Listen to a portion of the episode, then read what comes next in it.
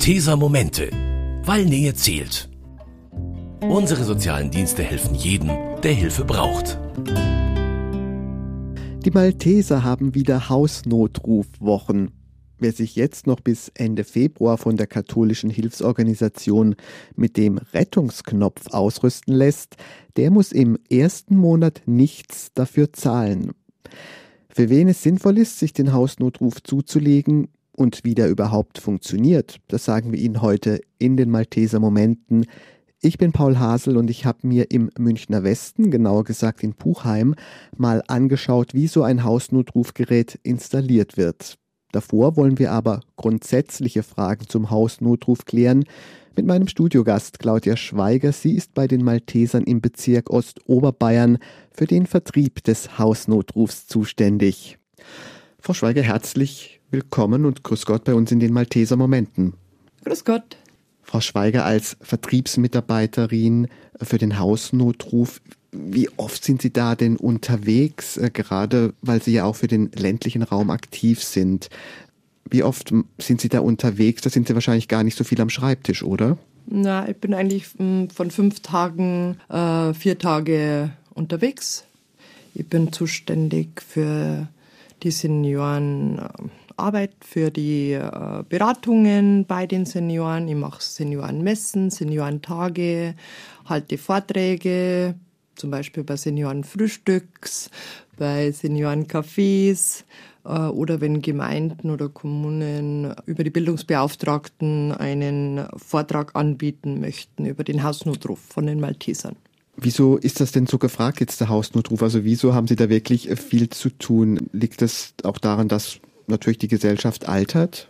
Mit Sicherheit und es ist äh, einfach ganz eine wichtige Sache, weil der Hausnotruf ist die Sicherheit, so lange wie möglich daheim leben zu können. Und trotzdem, wenn so erste Gesundheitsprobleme losgehen, einmal Schwindel, mal Kreislaufprobleme, natürlich auch, wenn man mal stürzt, dass man einfach und unkompliziert Hilfe holen kann. Das heißt, man sollte sich nicht erst überlegen, ähm, wenn schon mal was war. Eigentlich ideal wäre das rechtzeitig zu tun. Wann würden Sie denn sagen, wäre es rechtzeitig?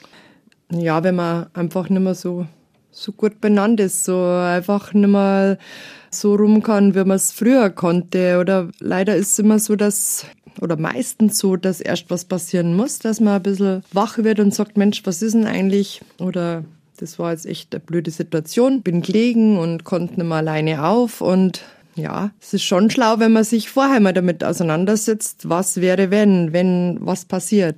Ich glaube auch, wenn vielleicht auch der Gewiss. Partner fehlt, weil er schon gestorben ist, wenn man einfach auch alleine lebt. Ja, mit Sicherheit. Alleinlebende Menschen ist, äh, sind unsere Hauptkunden. Aber natürlich auch, wenn man zu zweit ist, wenn der Partner nicht mehr helfen kann. Wenn der Partner nicht versteht, weil die Demenz da ist, dass, dass man vielleicht nicht mehr raufkommt vom Keller oder von der Terrasse. Und das äh, ist ganz wichtig, dass man da auch dran denkt. Oder natürlich auch für pflegende Angehörige. Pflegende Angehörige, die sich um die Person kümmert, dass die einfach mal ein bisschen Luft schnappen können, dass die mal raus können, dass die die Sicherheit haben, dass wenn was passiert, der Partner drücken kann. Oder auch natürlich zum Hilfe holen, dass der Bereitschaftsdienst kommt und hilft an beim Aufheben zum Beispiel, wenn der Partner gestürzt ist. Weil das schafft man vielleicht nicht mehr als Frau, dass man den, den Ehemann dann aufhilft. Ja, das sind so Situationen, das ist ganz wichtig, dass man da auch dran denkt, nicht nur für allein lebende Menschen. Da natürlich ganz wichtig, wenn man alleine in einem Haus, in einer Wohnung lebt, wo niemand hört, wenn was passiert ist. Und was ist so Ihre Erfahrung? Entscheiden sich die Leute quasi rechtzeitig dafür? Wann entscheiden die sich? Oder sagen sie eher, ah, es war jetzt ein schöner Vortrag, Frau Schweiger, aber nee, komm, also ist noch nicht so weit. ja, das ist ganz oft. Brauche ich noch nicht. Ich fahre ja nur Auto.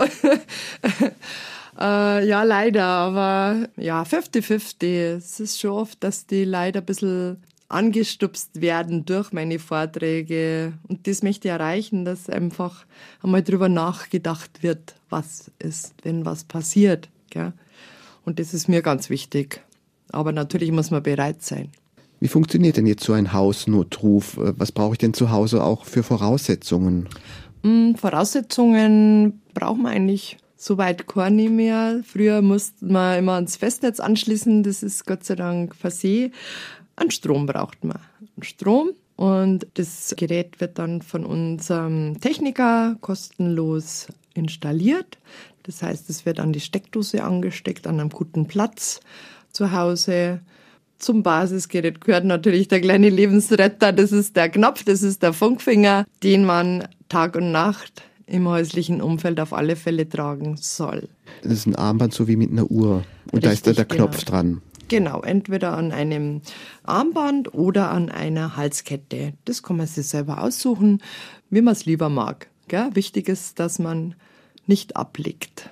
Der darf sogar auch nass werden, der ist Spritzwasser geschützt und sollte immer getragen werden, weil natürlich ein Unfall immer unvorhergesehen kommt. Gell? Wenn mal wirklich was passiert, drückt man dann den Knopf. Was passiert denn dann? Genau, dann drückt man äh, auf den Funkfinger, auf den Knopf dann baut sich quasi das Gespräch auf. Das landet in der Malteser Hausnotrufzentrale. Dann kommt hier die Rückfrage. Die wissen natürlich, wer der Kunde ist. Äh, in unserer Zentrale ploppen dort die Daten auf. Das geschulte Personal fragt nach, Frau hm, Schweiger, was ist passiert, wie können wir helfen?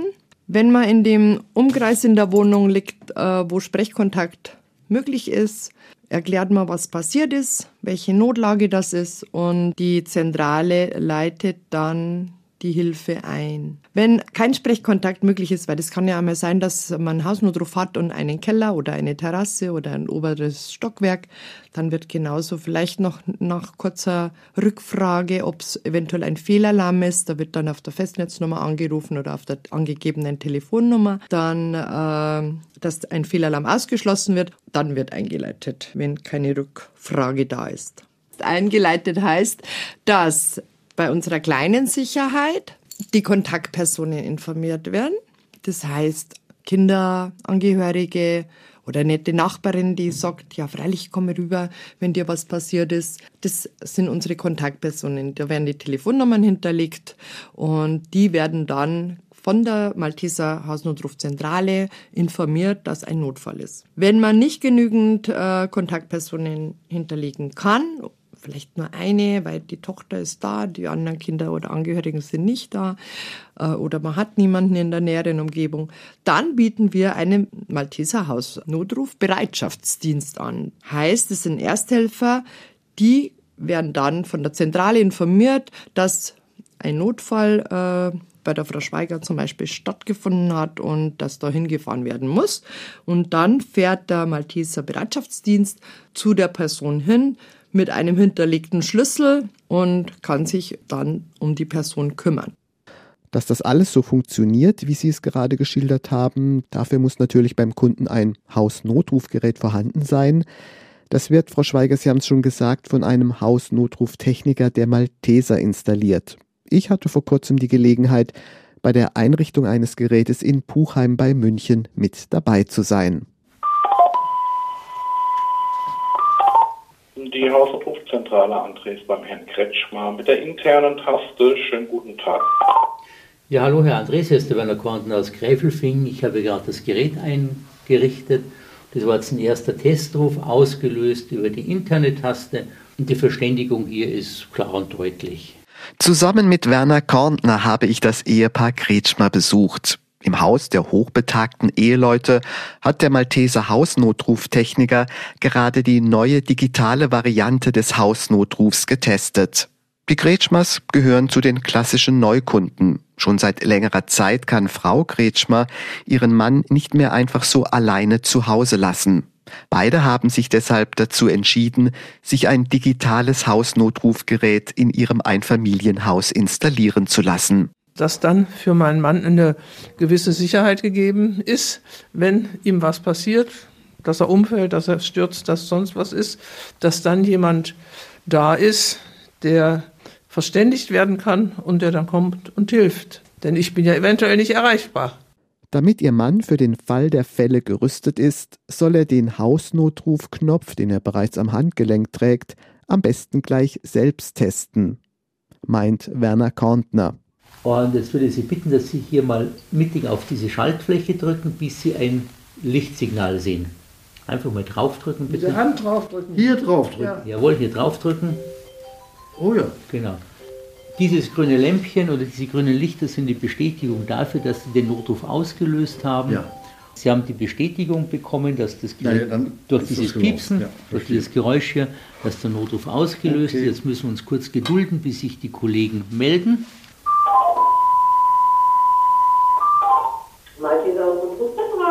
Am Apparat, Herr Kretschmer.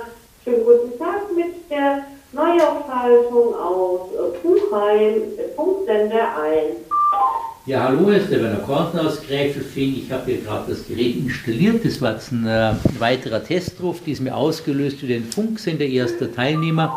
Wir sind also etwas weiter weg vom Gerät und ich würde Sie bitten, dass Sie die Lautstärke einfach mal erhöhen. Nachdem die Lautstärke erhöht wurde, führt Werner Korntner noch einen weiteren Test durch. Dieses Mal aus dem ersten Stock im Schlafzimmer. Auch das ist für das Hausnotrufgerät im Erdgeschoss kein Problem.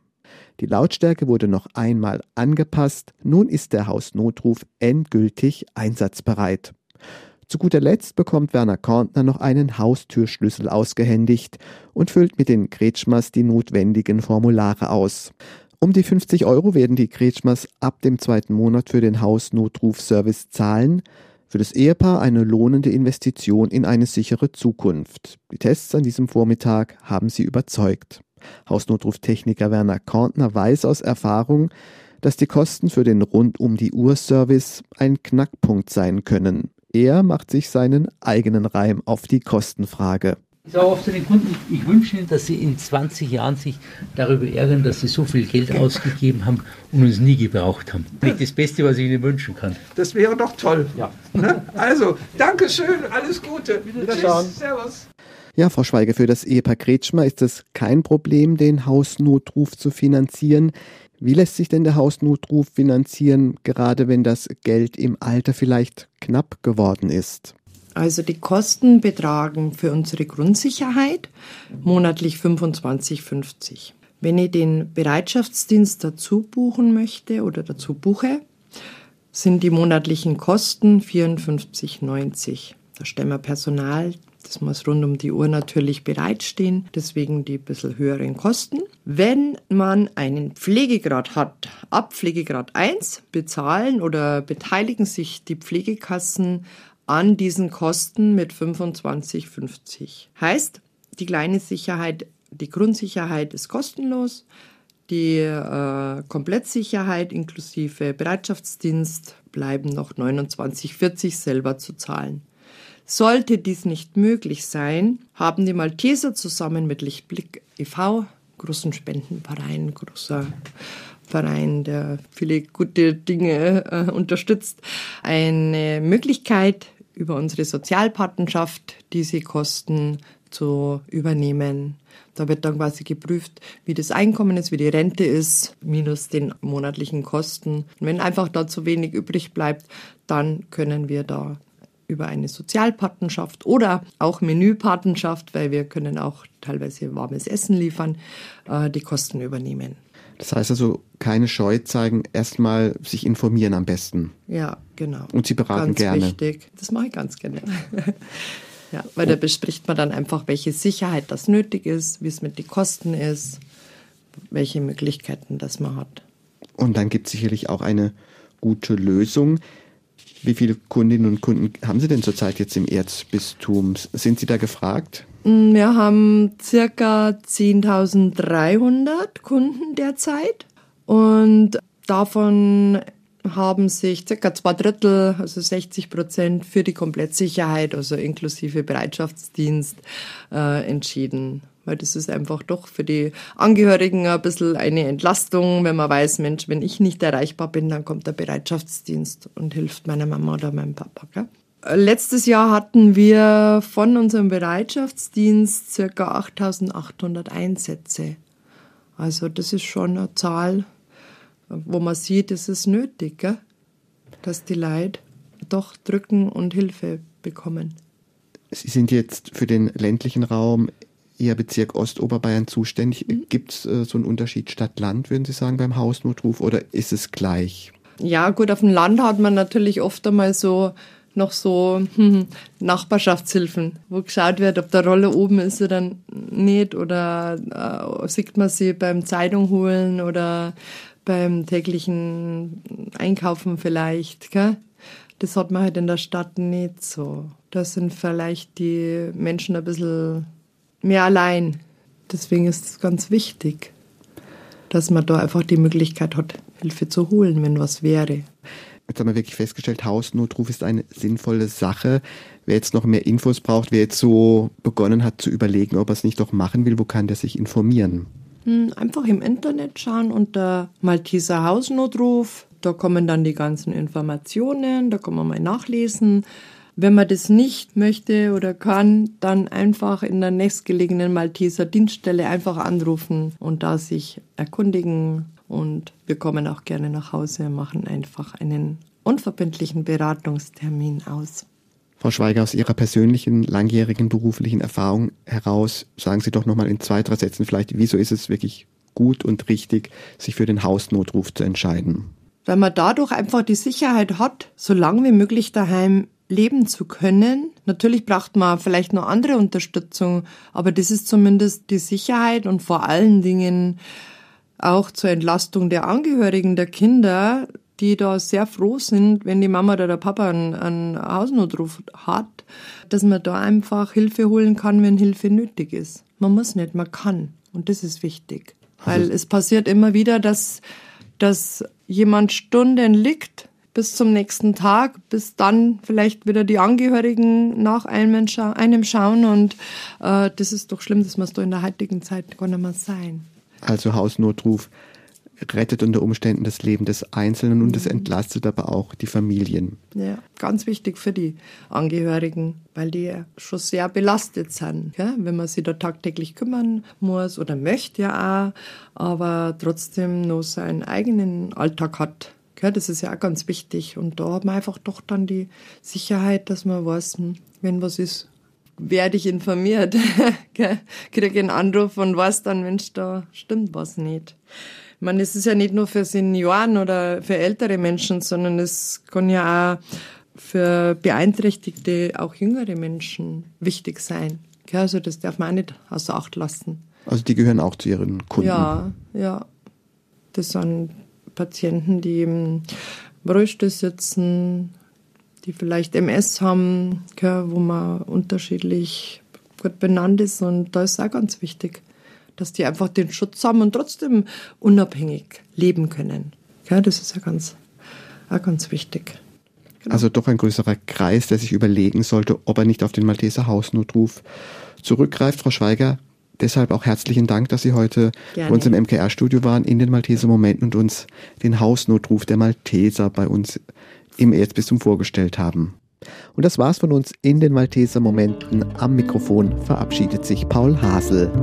Das waren die Malteser Momente, der Podcast der katholischen Hilfsorganisation der Malteser in Zusammenarbeit mit dem katholischen Medienhaus St. Michaelsbund und dem Münchner Kirchenradio.